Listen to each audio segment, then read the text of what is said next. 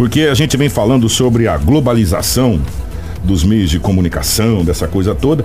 E, e, a globalização, ela também serve para todos os aspectos, inclusive um desses aspectos é a nossa gloriosa engenharia civil. Essa troca de conhecimentos e de aprendizados entre entre mestres, alunos, alunos, professores, acadêmicos, enfim. E nós estamos com uma senhora da entrevista aqui, né, Anderson? O currículo é, é, é generoso. Então as palavras aqui em americano que não consegue ler de jeito nenhum.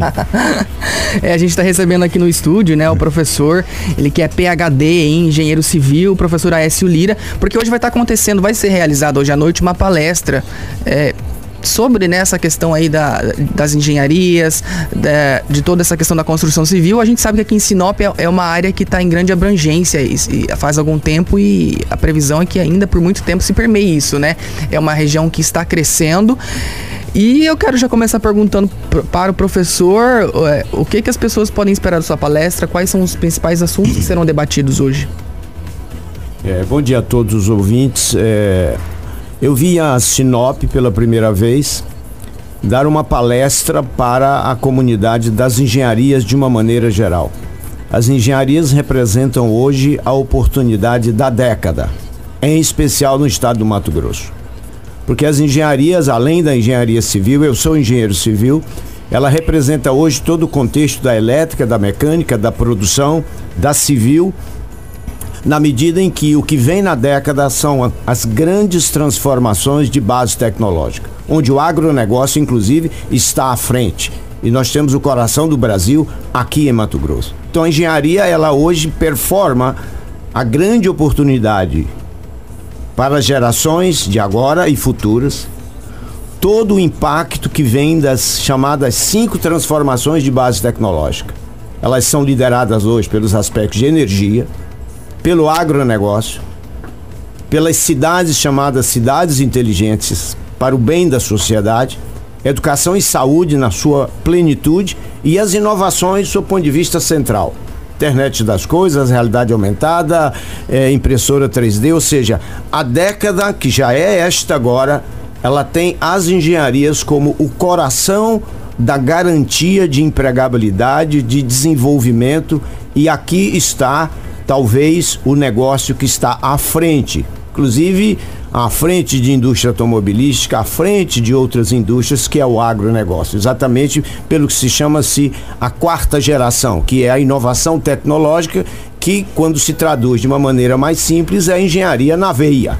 Então, a oportunidade da década é engenharia, Sinop lidera pela presença aqui da Unicesumar no sentido de um curso de engenharia que foi concebido pelas quatro maiores escolas do Brasil na sua concepção. Eu pertenço ao FMG, mas eu represento aqui inclusive um conselho que concebeu este curso aqui para o Sinop que foi a Poli, que foi o IME, que foram professores desta área. Então a minha presença é hoje à noite compartilhar aquilo que são as oportunidades das engenharias aqui na região. Professora S, o que, que é esse modelo híbrido o modelo híbrido é o que se chama hoje a escola de engenharia moderna. Quando se fala de revolução de base tecnológica, a mais importante de todas elas, independente de ser importante para a área da indústria, é a, importante de, a importância da base tecnológica para a sala de aula. E a educação híbrida, ela vem trazendo para a sala de aula aquilo que se chama o balanceamento adequado entre a atividade presencial, entre a atividade à distância, remota, aulas ativas, não aquele professor tradicional que só fala e o aluno escuta. Então, a, o chamado ensino híbrido é aquilo que é a concretude da aula moderna. Eu vou, eu vou, eu vou pegar talvez um gancho disso. Nessa campanha eleitoral para a presidência da República, um dos temas conversados a, a, muito a respeito e debatidos, não na televisão, mas na rede social, foi justamente uma das plataformas do presidente eleito Jair Bolsonaro de desobrigar ou, ou de flexibilizar, eu acho que essa palavra é correta, esse modelo de ensino, de você fazer ensino à distância via satélite e, e, necessariamente o aluno não, não está o tempo inteiro em sala de aula e sim é, utilizar esse modelo que já está sendo utilizado em algumas por algumas faculdades, enfim. É, o senhor acredita que esse, esse é o caminho hoje de, de, de, de ensino? Esse é o caminho, já é uma estrutura de realidade mundial.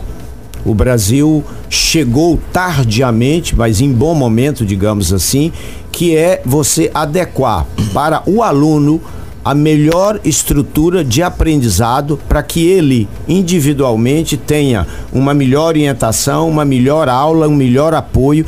Então, o ensino híbrido ele vem hoje exatamente em benefício do aluno. Não faz mais sentido hoje o aluno ir para uma faculdade à noite, de segunda a sexta, enfrentando todo tipo de dificuldade. Então, a aula moderna é a aula concebida em que eu envio para o aluno o melhor material feito pelos melhores professores de qualquer lugar do Brasil, um trabalho de tutor consultoria presencial e no caso da engenharia em especial, o nosso modelo híbrido, essa foi uma imposição de concepção, ele tem a aula prática. Ele tem o mão na massa. Os laboratórios físicos vão ter nas nossas unidades da Unicesumar. Então vai ter o laboratório de química, de materiais, de física e nós vamos adequar aquilo que é o melhor sistema de aprendizagem do aluno. A gente sabe que no, a gente precisa, algumas pessoas precisam entender algumas coisas. Primeiro que o Brasil é um bebê perto de grandes potências do mundo. Nós temos aí 500 e poucos anos enquanto os caras descobriram a gente, velho. Né? Então, você já pega, quando eles descobriram nós aqui, os caras já faziam navio, né? E a gente era índio, fazia. Uh, uh, uh. Então, a tecnologia dos caras é muito à, nossa frente. E, e, e existe alguns tabus a ser quebrado no Brasil. Um desses tabus é a, a escola tradicional, né? Que, que, que se prega.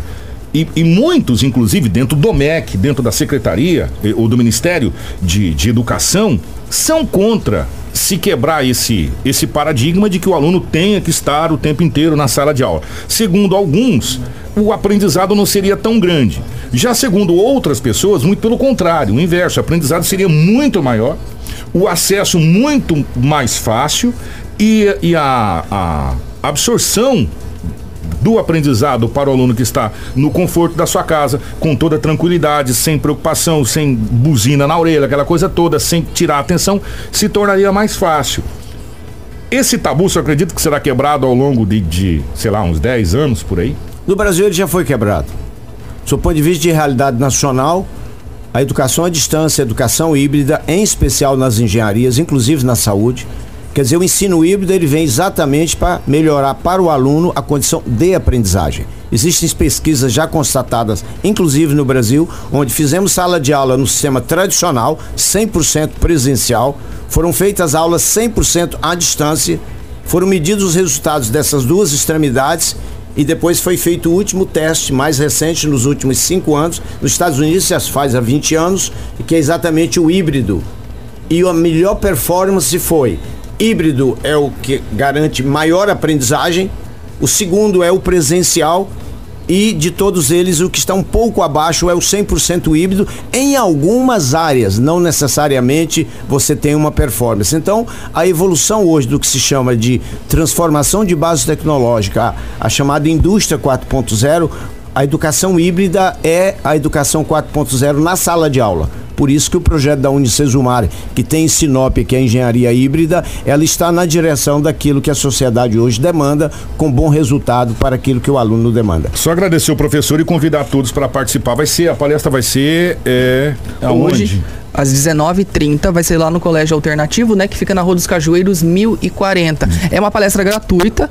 Quem quiser participar pode ir lá para assistir, tá aí adquirindo mais conhecimento. Eu sei que o senhor vai ser repetitivo, mas e, eu, e ele falou no início, mas só para por que indústria 4.0?